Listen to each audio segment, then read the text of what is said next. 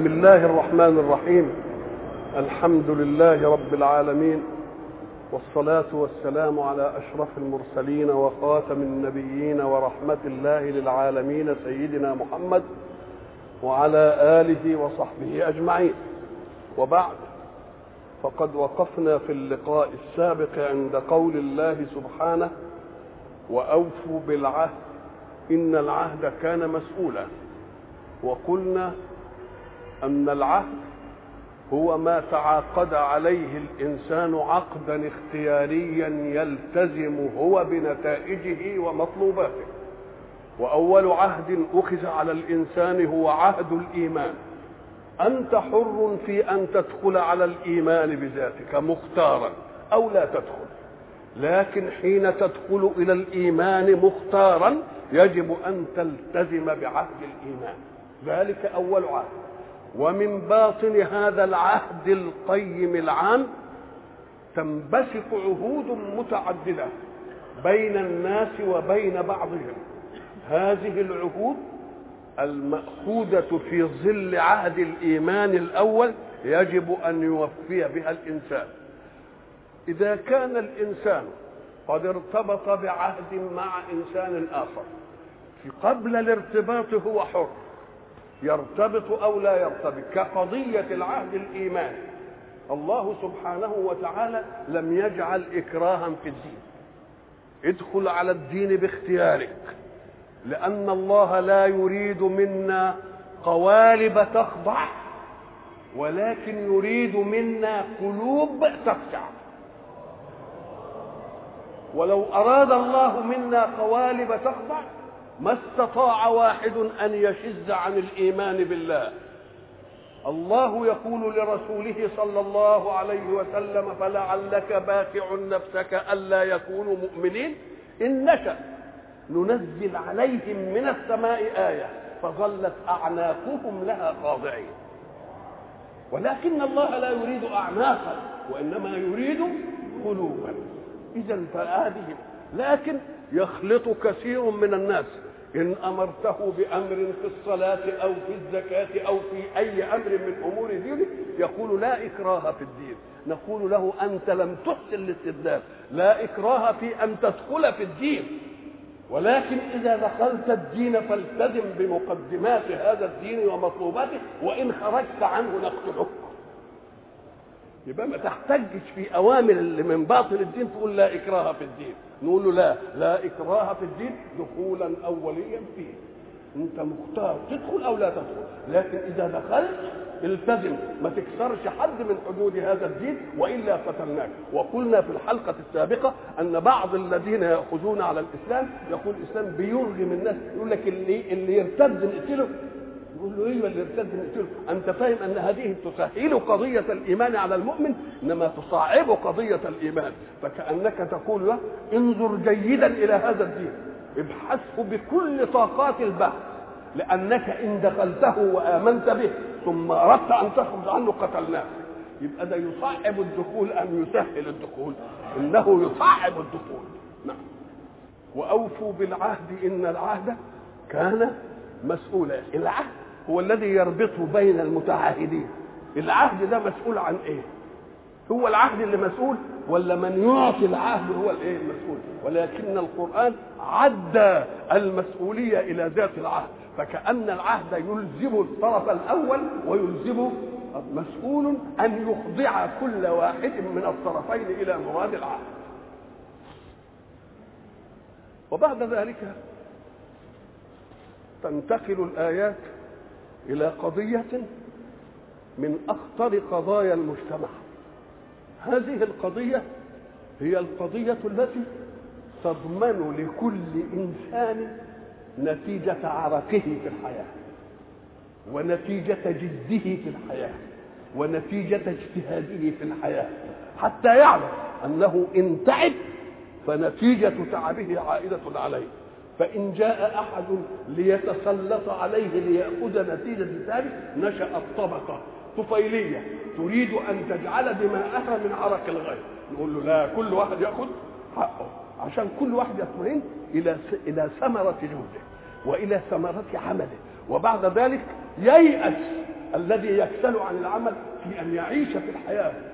يقوم يعمل تقوم تزداد طاقة العمل. وكل واحد يطمئن إلى أن نتيجة عمله له. لأن في إيثار صحيح. إنما الإيثار يبقى منك انت ما يبقاش خطف ما يبقاش سرقه ما يبقاش اختلاس ما يبقاش غصب. يصار من عندك أنت من عند المؤثر نفسه. إنما تيجي واحد يعمل بلطجي وبعد ذلك يجي وياخد مال الثاني نقول له لأ إحنا عايزين حركة الحياة تستوعب كل الأحياء. ما فيش واحد يعيش طفيلي على الثاني ابدا. ده إحنا في الأمراض الطفيلية اللي بتتغذى على دماء الإنسان بنحاول نحاربها. فالطفيليات الادميات أولى بهذه المحاربة. الحق سبحانه وتعالى يريد منا إن كل واحد قادر على العمل يعمل. اللي مش قادر على العمل يبقى على العين والرأس. له حق مكفول في الدولة له حق مكفول في أعناق إخوانه وذلك هو التأمين لانني بقول إذا كنا نطلب من الغني أن يفيض من ماله على الغير نقول له إياك يا غني إنك أنت تخلص من هذه المسألة. وتقول ده بياخدوا مني. ده إحنا بنأمن لك حياتك. ليه؟ لأن الطاقة التي عملت بها واجتهدت وجمعت مالا قدرة. وهذه القدرة ليست ذاتية فيك. من الجائز أن تنزع منك غدا. وتبقى ضعيف ما تقدرش تعمل حاجة. وبعد ذلك تستقبل الحياة بضعف فحين نأخذ منك وأنت قادر سنعطيك وأنت عاجز. يبقى بنأمن لك حياتك. بنأمن لك هذه الحياة. الحق سبحانه وتعالى يريد أن يضمن هذه ولذلك تيجي مثلا الاثنين يورثوا ورث وواحد ورث له 100 فدان والثاني ورث له 100 فدان وبعد ذلك واحد خد 100 فدان وقعد يستثمرها ويستغلها ويعيش فيها باقتصاد ويعيش فيها بامانه ويعيش فيها بجد ويعيش فيها بإخلاص وحياته الثانية وواحد ثاني خد ال 100 وقعد ولبس كويس كده وقعد على القهاوي وقعد يلعب بها امار ويمشي بقى هنا ومش هنا. وبعد ذلك يصبح بقى ما عندوش. نقوم ناخد من ده اللي تعب وقعد ملتزم علشان ندي ده نقول له لا إيه ولذلك إذا أخذت الدولة ما ليس لها حملها الله ما ليس عليه نقول له لا انت انت انت لازم تخلي كل واحد يعمل. مفيش بلطجة مفيش مفيش واحد يجي يشوف واحد غني يقول له شوف سبب غناه إيه؟ غني بحق وبجهد وباجتهاد. يقول له هذا ليس لك به عمل ما دام يؤدي حقه انتهى. إنما ان تيجي لجماعه بلطجية وبعد ذلك ده ياخد من ده وياخد من ده ويقعدوا بقى. اوعى وإلا فسدت الحياة. وفساد الحياة في كثير من الدول اللي فيها مثل هذا الشأن ناشئ عن هذه المسألة. لأنه خلى المجتهد لأن الاجتهاد ده مواهب. مش كل واحد عنده طاقات الطموح مش كل واحد عنده طاقات الاجتهاد. سيب المجتهد يجتهد ولو كان يحب نفسه وبده يعمل له ثروة. لأن الفقير سينتفع اراد الغني أو لم يرد. يعمل مصنع يعمل يبني عمارة يعمل. قبل ما يبني عمارة مكونة من 20 طابق هيستفيد منها طبقات الفقراء كلها. اللي فحر الأرض خد واللي عمل طوب خد واللي بنى خد واللي غفى خد واللي عمل بويا خد واللي عمل كهرباء خد وكل واحد خد. يبقى لم تصل له عماره إلا بعد أن أصبح ثمنها قوتا في بيوت في بيوت الفقراء وكسوة على أجساد الفقراء. يبقى خليه يعمل لأن المجتمع هيستفيد. بس أنت ارفضه أيستفيد بحق؟ على العين والله بغير حق اضرب على يده. بكفيد بيأدي حق الدولة بيأدي حق الدولة. الله بقى يريد أن يضمن هذه العملية ليضمن حركة الحياة في الأرض فقال إيه بقى؟ شوفوا بقى. وأوفوا الكيل إذا كلتم. أوفوا الكيل إذا كلتم. وزنوا بالقسطاس المستقيم. ذلك في حاجة اسمها المقادير. المقادير دي إما مقادير طولية نقوم نحكمها في تقديرها بالملي بالسنتي بالمتر بالكيلو كل حاجة حسب تقديرها. ما جيش أعيش في حاجة آه مثلا شمبر ساعة أقول له أنا عايز البتاعة دي آه عايزها 2 ملي لأن يا دوب المساحة فيه تقدر ب 2 ملي أجي مثلا أقول له صورة أنا عايز صورة 5 في 8 5 سم في إيه؟ في بيبقى المقياس عندي إيه؟ بقى في الصغير الصغير المقياس الملي وفي الأكبر شوية يبقى المقياس السنتي عايز ابني حجرة أقول له أنا عايزها ثلاثة في أربعة. بقى المقياس إيه؟ المتر. الله. طيب أنا عايز استصلح مثلا ارض أو اعمل مشروع اقوم أقول أجيب المقياس بالمتر. لا المقياس أعمله بالكيلو عايز أعمل طريق طويل. أقوم أجيبه بالملي. أقدره بالملي. أقدره بالسنتي أقدره بالمتر ولا أقدره بالكيلو. افرض إنها مساحات واسعة أو أقدرها بالمتر اذا فالتقدير الطولي الوحدة بتاعته تتناسب مع المقدر. ملي يبقى ملي. خمسة سنت سنت. متر متر. كل حاجة على حسب. ده في الطوليات. طيب. وفي المساحات. أم قال لك تيجي الطول والعرض؟ الطول والعرض. طيب. وفي الأحجام الطول والعرض والإيه؟ والارتفاع. طيب. وفي الكتل يبقى الميزان. يبقى الحياة محكومة في تقديرات الأشياء بأي شيء. بالكيل علشان يديني الأحجام. وبالميزان عشان يديني الكتل.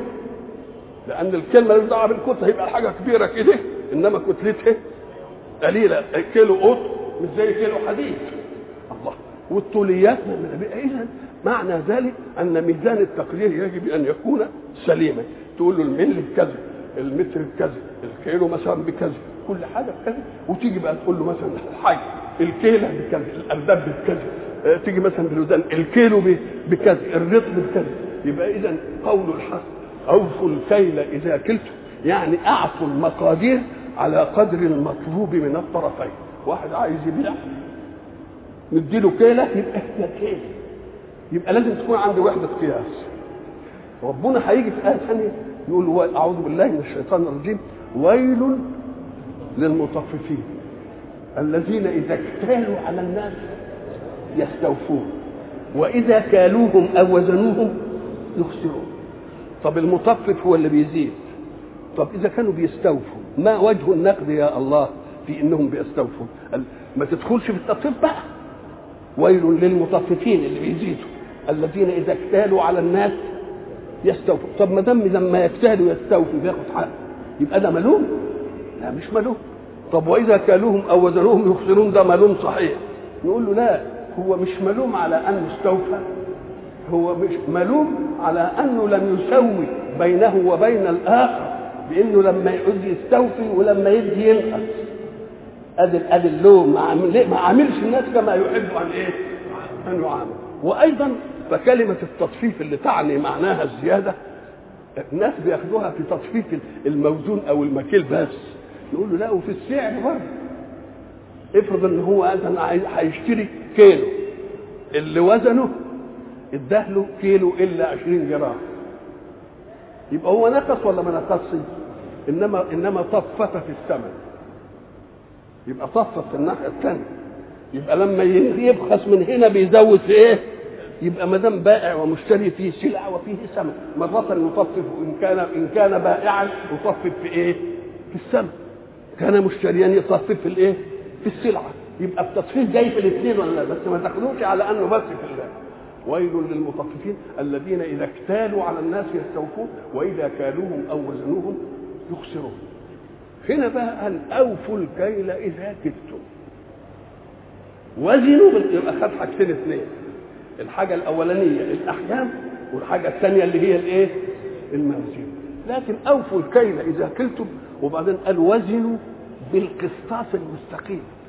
ما قالش أوفوا الكيل بالكيل الدقيق زي ما قال وزنوا بالقسطاس المستقيم لأن الكيل حجم معروف كده معروف قدامنا أهو.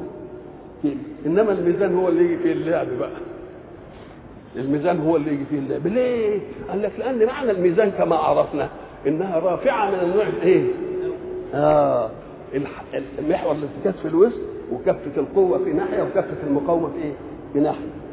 لو نقص الذراع ملي يدي. لو جه تحت الكفة كده ولعب صابعه شوية كده بس هو كده. الله. لو قعد ولد تحت العربية وهو بينزل زي ما بنشوف ما قعدوا معاه الجريدة أو معاه الغابة وهو بينزل الواد قاعد في, في, قلب العربية. والعصاية هي اللي باين والميزان الراجل عامل كده بس عامل الميزان كده شوية. ولذلك دي قال وزنوا بالإيه؟ بالقسطاس المستقيم. أكن الكلام في الميزان هو اللي يجي فيه الإيه؟ هو اللي فيه الغش. إنما في الكيل ممكن تبقى ملموحة كده وواضحة ومش عارف إيه. وزنوا. بالقسطاس الايه المستقيم. ولذلك قلنا مره ان ان إن وزان كل شيء يتناسب مع نفاسته. واحد بيوزن جير غير واحد بيوزن لوز. غير واحد بيوزن ذهب. غير واحد بيوزن ماس. ولذلك قال لك القسطاس المستقيم يعني الميزان الذي يتناسب مع مقادير نفاسة الأشياء. ولذلك قلنا لما نروح عند الجواهرجي نلاقيه عامل ميزان في إيه؟ في بتاع زجاج كده إيه إشمعنى زجاج دي؟ قال لك عشان الهواء اللي بره ده ما يأثرش على كفه نحجز الهواء لأن يمكن تيجي هبة هواء على كفه كده تقوم إيه؟ وبيقول كمان ما يدخلش راسه في قلب في قلب الميزان ليه؟ أم قال لك لأن نفسه ده هو لو هز كفه تتقل شوية وتألف الكفة بقد كده هتجيب فلوس قد كده يبقى يبقى وزنه بالقسطاس الإيه؟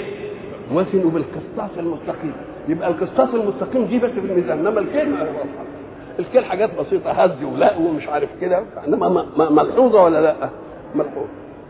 وده ليه بقى؟ قال لك انظر إلى أي بائع ما الذي تبيعه؟ أنا ببيع جوافة يا سيدي. طيب أنت بتبيع جوافة وتقدر تخنصر فيها وتعمل في الميزان زي ما تعمل. وبتشتري إيه؟ بشتري حاجات كتير. بشتري زيت وبشتري عسل وبشتري جبنة وبشتري زيتون وبشتري سكر وبشتري إيه الله. إذا الحاجات اللي بتشتريها بالنسبة للحاجات اللي أنت بتبيعها. إيه؟ حاجة واحدة. فانت خدت إيدك على الغش كده حاجة بسيطة اللي أنت هتبيعها اللي هيدي لك ال 50 حاجة الثانية هيغشوا ليك يبقى خسرت ولا ما خسرتش؟ والقيوم اللي بيقول لا تأخذه سنة ولا نوم وهو قيوم اوعى تفتكر إن حد هيسرق حاجة من حد. ساعة ما يكون بقى واحد بيعمل العملية دي يقوم يسلط ربنا عليه اللي في إيده مصلحة من الموازين له يعمل فيه الدنيا. فلما يجي يقيس اللي خده من الناس ويقيس اللي راح منه تجدها أخسر من الخسارة ولما يكون إنسان بيوفي وبيدي كل واحد حق ومش عارف إيه إن أراد حتى بائعه في شيء من الأشياء انه يدلس عليه ما يرضاش. بالصدفة كده ربنا يعملها. بالصدفة كده هو بيوزن له حتة الجبنه اللي هو عايزها يجي مفتش التموين من بعيد وهو واقف. جاي ربنا بعته له كده. ما هو اصله هو أمين في موازين الناس. يوم ربنا يجعل اللي بيغش بالموازين مقهور ان لا يغش يشوف التموين. يقوم يديله بقى ويزود له حتة ويخليها تطب ويعني مش عارف إيه. الله إيش الحكاية دي؟ يبقى ليه؟ أما قال لك لأن في قيوم إن عميتم على قضاء الأرض فلن تعموا على قضاء السماء. كل حاجة وبيقول أنا لا تأخذني سنه ولا نوم. ناموا أنتم وخلي اللي يستغفلكم يستغفلكم. لأنه هو هيستغفلكم وهنخلي مين؟ إيه؟ بقية الناس كلها اللي بيتعامل معاه يستغفلون وتنتهي المسألة من أصاب مالا من مهاوش أذهبه الله في نهابر وأوفوا الكيل إذا كلتم وزنوا بالقسطاس المستقيم. بقى ذلك خير. الإنسان الذي يغش بياخد خير لنفسه عايز يزود. نقول له لا أنت بتنقص بس بتنقص من حتة ثانية بتنقص من حتة ثانية مش خير بقى. وأحسن تأويل التأويل العاقبة. إيه يعني أحسن تأويل؟ أحسن عاقبه لأن بقى لما تيجي في ستات كده ناصحين قوي وعندهم في المطبخ ميزان. الراجل جايب أي حاجة تروح واخدها منه إيه؟ ووزنها في المطبخ. يطلع مش تمام. يرجع للراجل يقول له يا غشاش يا كذاب يا اللي عملت مش عارف إيه. الأول. ما عادش يروح له. يبقى ما هيش خير. العاقبة مش هتيجي وياه كويس. ونعرف إنه عشان ما حدش يجي له. يبقى لا هو خير ولا هو أحسن. إيه تأويل؟ لكن إذا وزن بالقسطاس المستقيم وراح الراجل بالحاجة ووزنتها السه ولقتها تمام زي ما خلاص ده راجل طيب. تقوم نرجع له ثاني ولا لا؟ يبقى ربنا لا يسلط عليه من يزن له فيسرق منه. ويخلي اللي خد منه مرة إيه؟ وبعد ذلك يشتهر عنه بأنه أمين ويشتهر. يبقى أحسن عاقبة ولا مش أحسن؟ إيه؟ أحسن عاقبة. وزنوا وأوفوا الكيل إذا كلتم وزنوا بالقسطاس المستقيم. ذلك خير ليه؟ لأن القيوم الأعلى إن خشيت هيخلي غيرك يجرأه ويغش لك. تبقى أنت اللي خسران. وبعدين اللي غشيته مرة مش هيجي لك إيه؟ مش هيجي لك ثاني مرة. يبقى العاقبة مش تمام. تاويلا يعني عاقبة. ثم ينتقل الحق سبحانه وتعالى إلى قضية أخرى. تزن حركة الحياة. ليه؟ لأن الإنسان الخليفه في الأرض الذي وهبه الله الحياة وأمده بالطاقات وأمده بمقومات الحياة فقال له ضروريات الحياة أنا تكفلت لك بها. إن أردت أن ترتقي في الحياة شغل مين؟ شغل مخك المخلوق لله. في المادة الأرض المخلوقة لله بالطاقات المخلوقة لله ورقي نفسك بقى. يبقى عايزين حركة أحياء. هذه حركة الأحياء لا يمكن أن تتم إلا على قضية. هذه القضية أضمن أن إذا تحركت هذه الحركة تيجي النتيجة. يقول لك ادخل مثلا كلية كذا. أنا ضامن إنني لما أدخل كلية الحقوق والجدع هاخد شهادة والشهادة تؤهلني لكذا. لو لم يكن عندي هذه القضية مجزوم به ما دخلتش كلية. لو ادخل كلية الهندسة ادخل كلية الايه الطب يبقى لازم حركة الحياة لازم تنبني على قضايا ثابتة. هذه القضايا الثابتة تجعل المتحرك في أي حركة واثق من أن حركته ستؤدي إلى نتيجة. يقول لي مثلا أنت عايز تروح فين؟ اسكندرية ولا عايز تروح مصر ولا عايز تروح فين؟ الطريق ده هو اللي موصل. لو لم اثق إن الطريق ده مشيت فيه يوصلني ما أتحركش. يبقى اذا حركة الحياة لا يمكن أن تتم إلا نتيجة لقضايا حقيقية مضبوطة في الكون. القضايا الحقيقية المضبوطة في الكون دي اللي إحنا بنسميها العلم. اللي بنسميها الإيه؟ العلم. إيه العلم؟ قال لك إحنا زمان قلنا إن القضايا اللي يمكن أن يقال لقائلها أنت صادق أو أو كاذب زي مثلا الأرض كرة قضيه مثلا الشمس إيه؟ مضيئة. القمر منير. قضايا. هذه القضايا بتديني قضية علمية مجزوم بها. وواقعه ونقدر ندلل عليها. ونقدر تبقى دي قضية إيه؟ مرة توجد قضية وواحد يجزم بها إنما مش واقع. يجزم بها إنما مش إيه؟ مش واقع. يبقى ده الجهل بقى. يبقى الجاهل يعلم إيه؟ قضية ويجزم بها إنما هي مش إيه؟ مش صح. هذا الجهل. مش الجهل أن لا تعلم لا. الجهل أن تعلم قضية مناسبة للواقع. في فرق بين الجهل والأمية. الام لسه ما عندوش حاجة إنما الجاهل يبقى عنده إيه؟ قضية مخالفة للواقع. ودول اللي بتعب الدنيا الجهلة. مش الأميين الام بمجرد ما تيجي تقول له أنت مش عارف دي اعرف دي كذا دي خلاص. لكن الجاهل عنده قضية مخالفة. تبقى أنت أول ما تعمل تعمل إيه؟ تشيل من ذهنه القضية المخالفة. وتحط في ذهنه إيه؟ يبقى ده اللي عايز إيه؟ اللي عايز تعب. يبقى إذا قضايا الحياة في حركتها لا يمكن أن يتحرك متحرك إلى شيء وإلى غاية إلا إذا وثق من القضايا التي توصله إلى الحق. القضايا الثابتة دي هي العلم بقى. فربنا قال اسمع بقى عايز تتحرك في الحياة حركة سليمة وحركة مبديه وحركة غير متناقضة وحركة متساندة مع إخوانك لا تقف ما ليس لك به علم. اوعى تروح على اي حاجة مالكش بقى إيه؟ مالكش بقى علم. نروح مثلا واحد عمل له مثلا ورشة بسيطة كده وبعدين قال أنا بصلح تلفزيونات ويجي ويقعد يلعب في التلفزيون يمكن يخسره. لو قال لك أنا ما أعرفش يبقى يبقى أجابك ولا ما أجابش؟ ولذلك حتى في العلم يقال من قال لا أدري فقد أجاب. أجاب إيه ده؟ قال ما أنا ما أدراش ما أعرفش. قال لك لأنه لما قال لك لا أدري هتتوجه إلى إيه؟ إلى واحد ثاني يدري إنما لما يغشك بقى ويقعد يقول لك إيه يضيع الدنيا ولا لا؟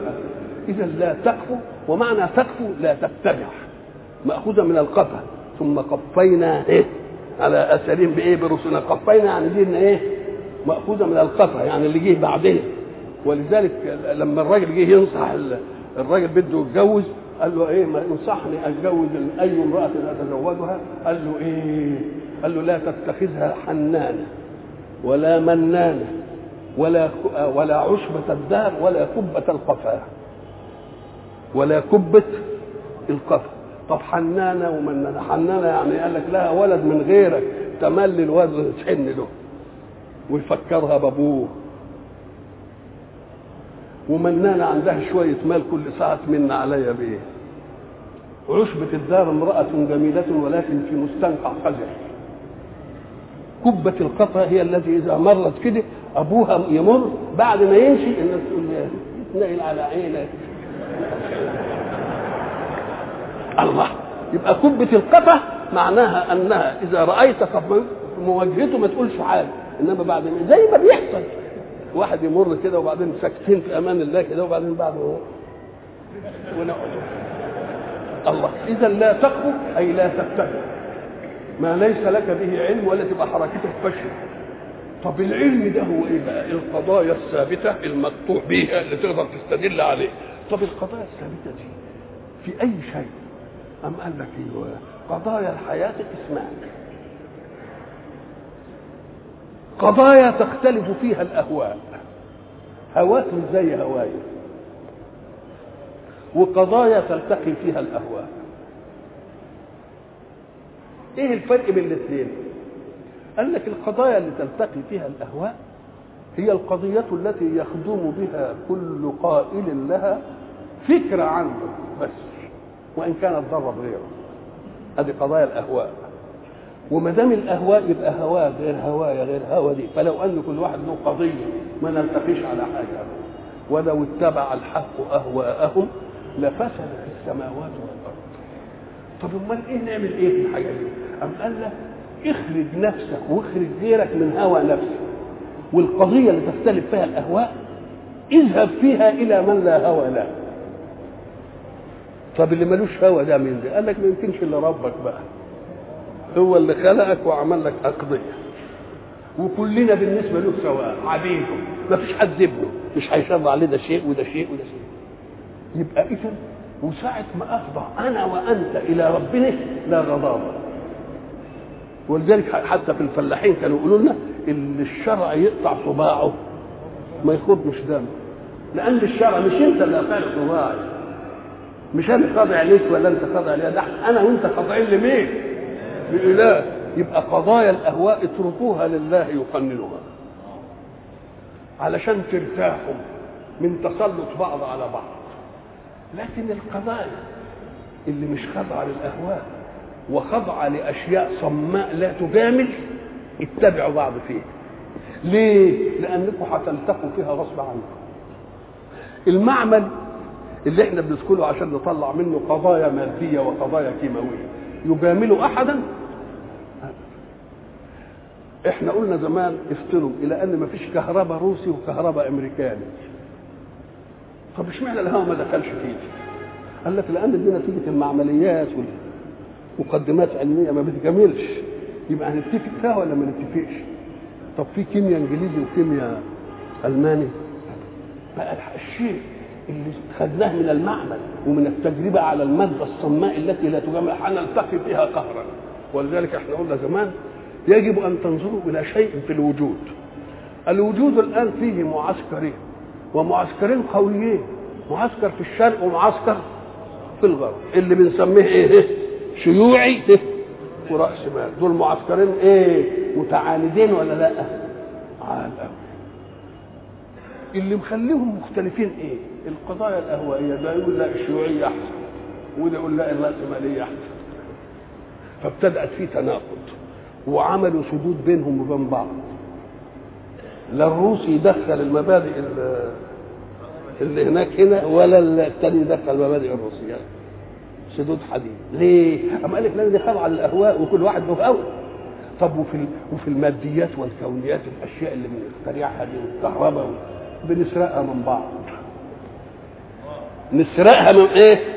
ونتلصص ونبعت واحد جاسوس ونقول شوفوا بيعملوا الطيارة دي إزاي الله إذا ففي مسألة الأهواء كل واحد بيحرس ثواب قوته وفي المسألة اللي ما فيهاش أهواء اللي هي العلم المادي والتجريبي والى آخره بنسرق من بعض. آه أهو بقى ربنا عايز الكل يحكم بهذين الأمرين.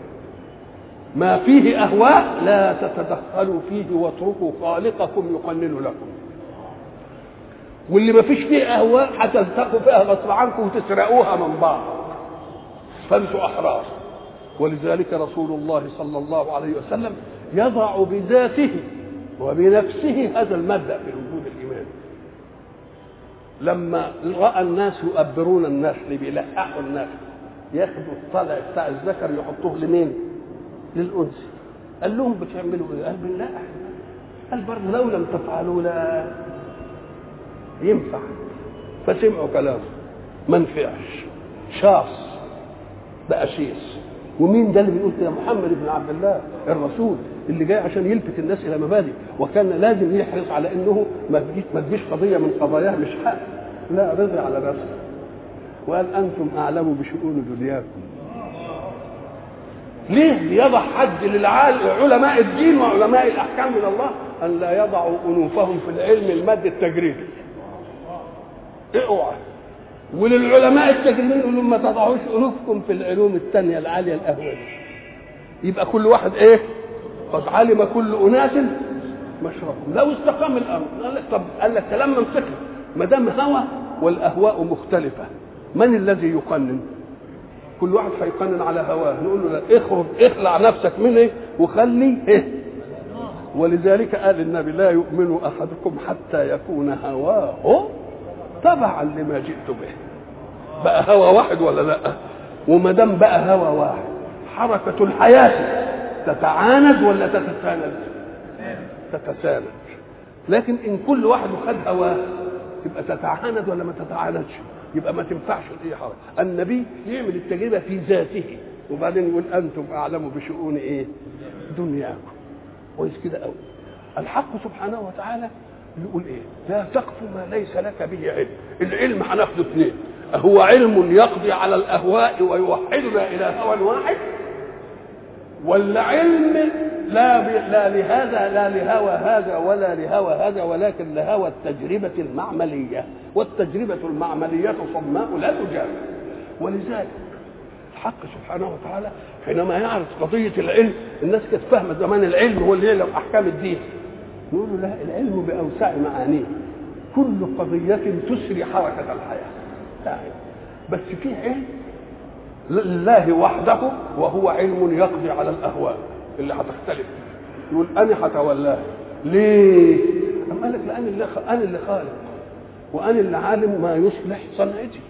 وإحنا قلنا زمان إن صانع الصنعة هو الذي يضع قانون صيانتها.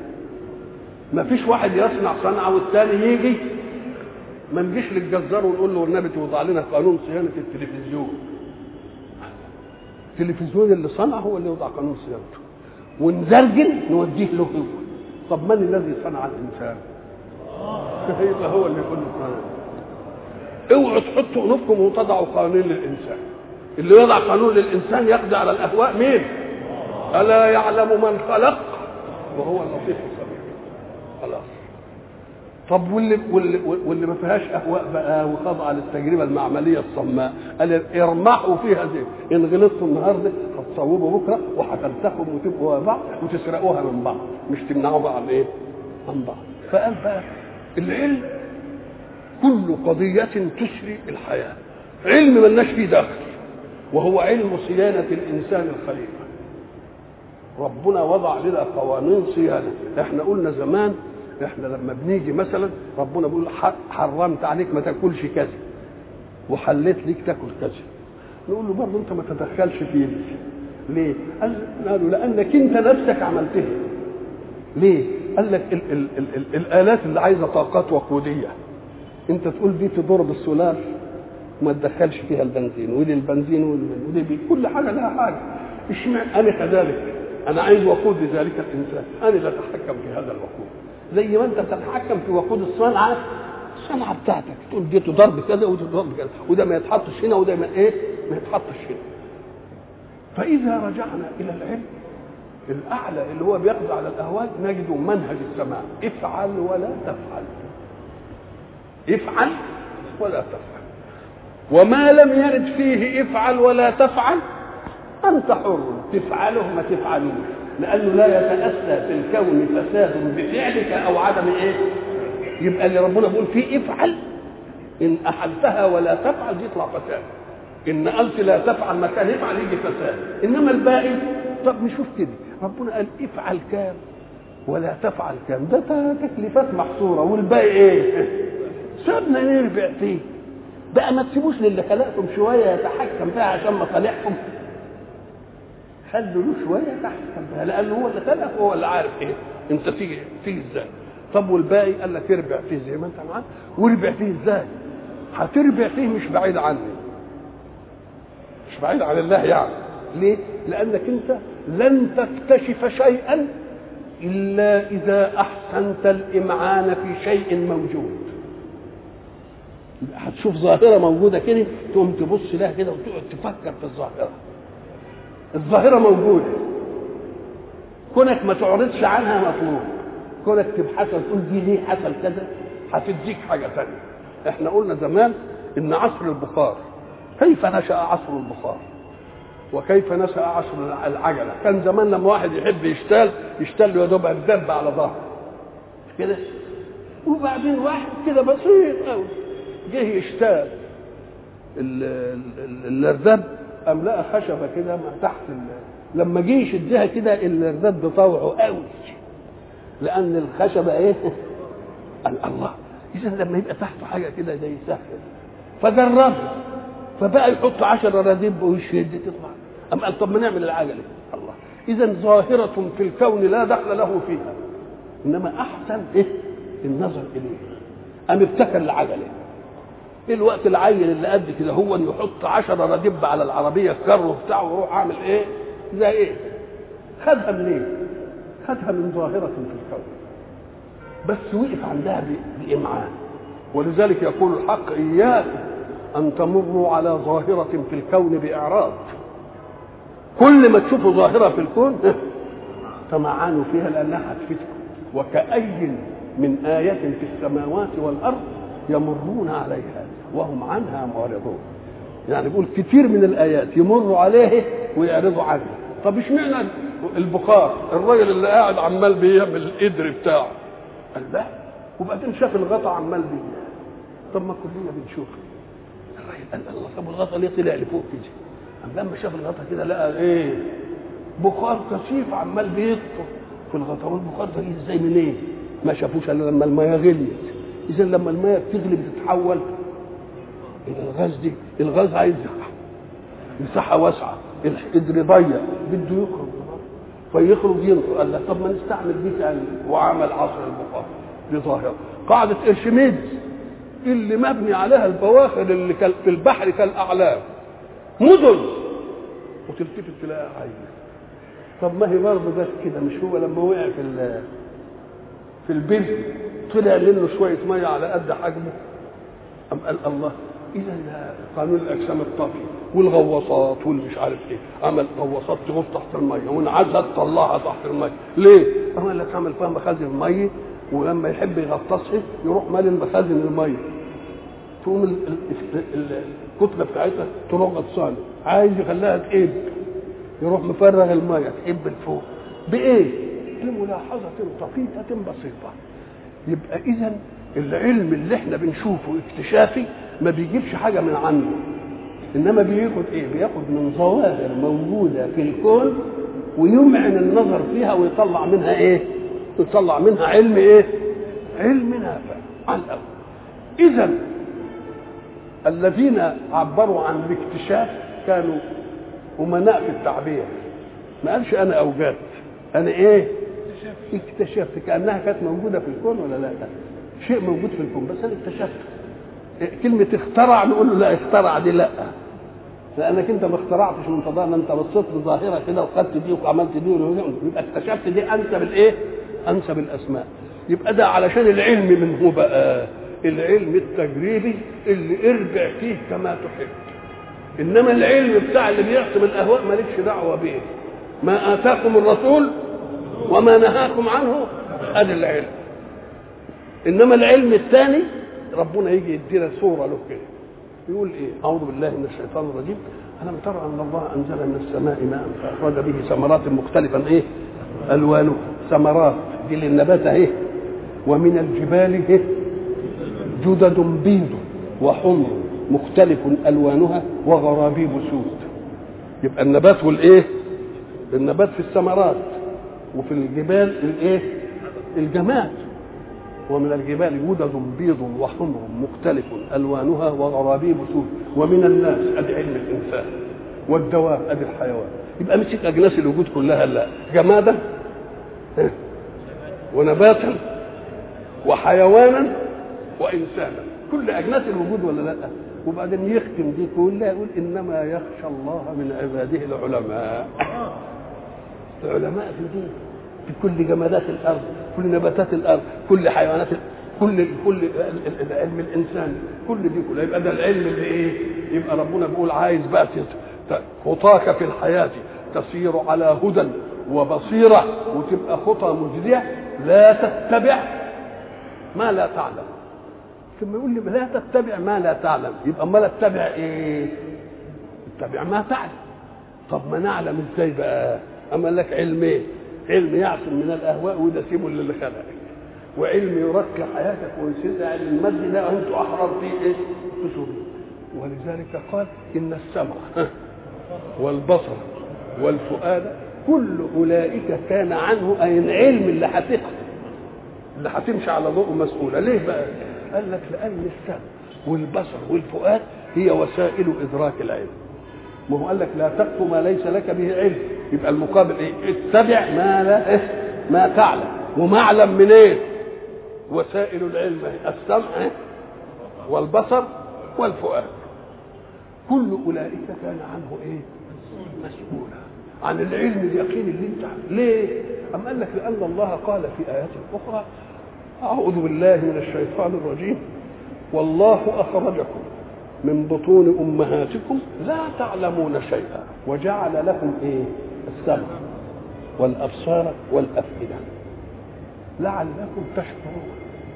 طب وهل تشكروا إلا على حصيلة أخذتها؟ تبقى جاية نتيجة إيه؟ ما هو خلقنا ما من بطون أمهاتنا لا نعلم إيه؟ وجعل لنا إيه؟ السمع والبصر والفؤاد. ليه؟ لعلكم تشكرون. طيب نشكر على إيه؟ لازم هتجيب لنا حاجة.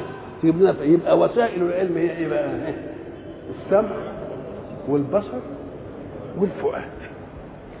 السمع والبصر دي هي اللي بتستقبل الإيه؟ المعلومات بمجرد ما تنشأ الحواس دي في النفس يبقى لها عمل. اوعى تفتكر إن العيل الصغير ما يفهمش إلا لما بيكبر وتعرف تكلمه. لا بمجرد حواسه ما تتكون يبتدي لما ت... لما قلنا زمان أنك إذا ذهبت إلى علم وظائف الأعضاء تقوم تجد إن الإنسان لما يولد له ملكات إدراكية اللي بنسميها الحواس الخمسة. الحواس بس العلماء احتاطوا وقال لك الحواس الخمس الظاهرة. ليه؟ لأن بعدين طلعت حواس بس ما كانتش ظاهرة. قال لك طب أنت بتسمع الصوت وبتشوف الإيه؟ المرء وبتشم الإيه؟ الريحة. ومثلا بتذوق الإيه؟ الطعم. وبتشوف الملمس كده بإيدك. طيب إذا حبيت تعرف الحاجة دي أتقل ولا دي أتقل؟ بقى بتعرفها إزاي؟ تبص لها كده تعرف دي دي الثقيله ودي الخفيفة. طب تشمها لا. طب تلمسها برضه لا. طب امال تعمل إيه عشان تعرف إيه تشيل تشيل دي وتشيل دي تقول دي أتقل. بأي شيء أدركت. يبقى في وسيلة إدراك. بأي شيء أدركت ثقل هذه وخفة هذه. أهو اكتشفوها أخيرا اسمها حاسة العضل. العضل فيه اجهد أكثر منه وإلى لقاء آخر إن شاء الله.